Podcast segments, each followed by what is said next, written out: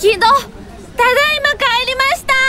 おお木戸油売らんと早帰ってくるようになったなその調子で念願の大使いのインタビューも頼むで。はい木戸愛前だけを見てちょっと相撲心頑張っております。そう私木戸愛は高校時代からの憧れの存在。大塚愛様のインタビューという夢の仕事のチャンスをもらってからというもの目の前の仕事すべて希望が満ち溢れてましてエナジーが体中に充満していた。エナジー？あれ？って編集長。このエナジードリンク編集長のですか？知らん。なんで俺がお前のデスクにエナジードリンク置かなあかんねん。あ向井さん。お疲れ。お使いのインタビュー決まって張り切ってるみたいじゃない。頑張れあーこれ向井さんからの差し入れだったんですね。差し入れ？何のこと？えこのエナジードリンク。向井さんからじゃないとしたら誰なんだろう？それきっと木戸の隠れファンからなんじゃないの？え？え？あ編集長ちょっと待ってくださいえー、社内の隠れファンからのまさかのエナジードリンクってプロポーズされたばかりの喜怒哀に恋の波乱の到来ってこと。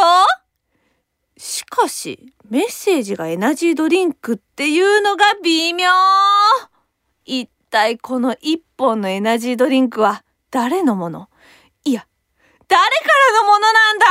気になって仕事にならない。このミステリー。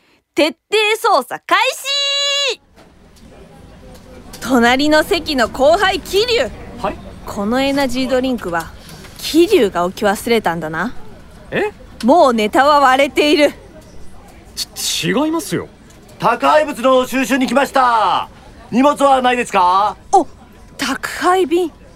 そうか。主要人物以外が犯人のパターンね。お前だな一体何のことですか？お前か？お前僕じゃないよはたまたお前か？ああわからん。一体誰？案外編集長が言ってた木戸の隠れファンから説なんじゃないの？え？まさか。分かってないな。何ですか？その意味深な笑い。男っていう生き物は素直じゃないんだよなこれがそれきっと木戸の隠れファンからなんじゃないの？え？まさかいやそんな編集長が私のファンってことですか？怖っ。怖っ。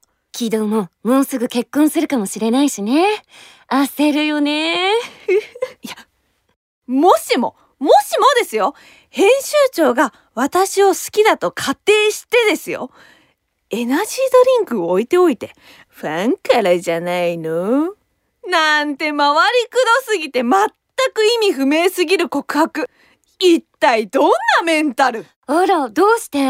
男ってそういうところが可愛いんじゃない？無理無理無理無理。絶対無理。私の許容範囲にはないわ。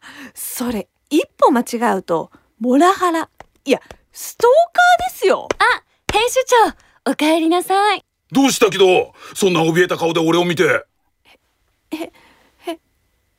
編集長ああのごめんなさい！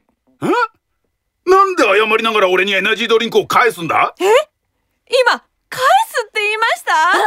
あ？バレたか。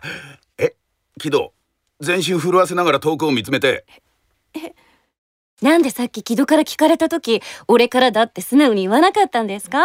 いや木戸の留守中に桐生に話があって来た時に単純にここに置き忘れたんだわ。でもな頑張る木戸を見てるとふとエナジードリンクをあげたくなってな。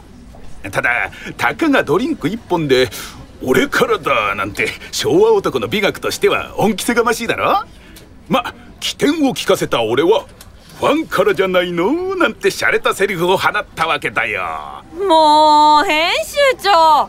昭和男の美学が平成生まれにはモラハラやストーカーに見えたってやつですね。モラハラだのパワハラだの。確かにそういうことも大事だけど。それに過敏にビクビクなりすぎてみんなが事なかれ主義の仮面をかぶっているような職場。そういう職場からは何も生まれないと思うぞ元号も変わるし新しい時代になるんや。本音でめっちゃぶつかり合える職場にしていこう。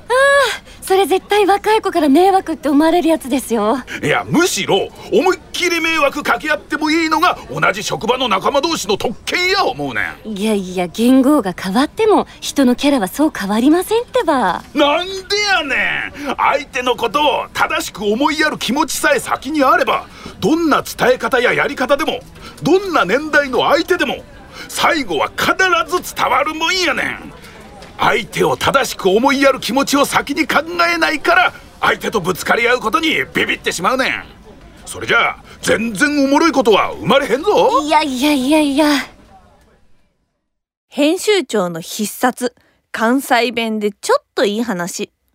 さっき自分が滑ったことをごまかそうとしているのは明白だけど、私がなんか嬉しい気持ちになっているのは確かだ。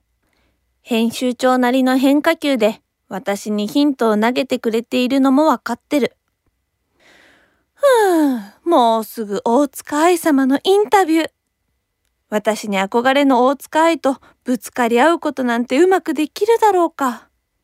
仕事に大きな目標ができてからは、ちょっとした日常の会話も私のエナジーとなって体に染み込んでくるような気がしていた。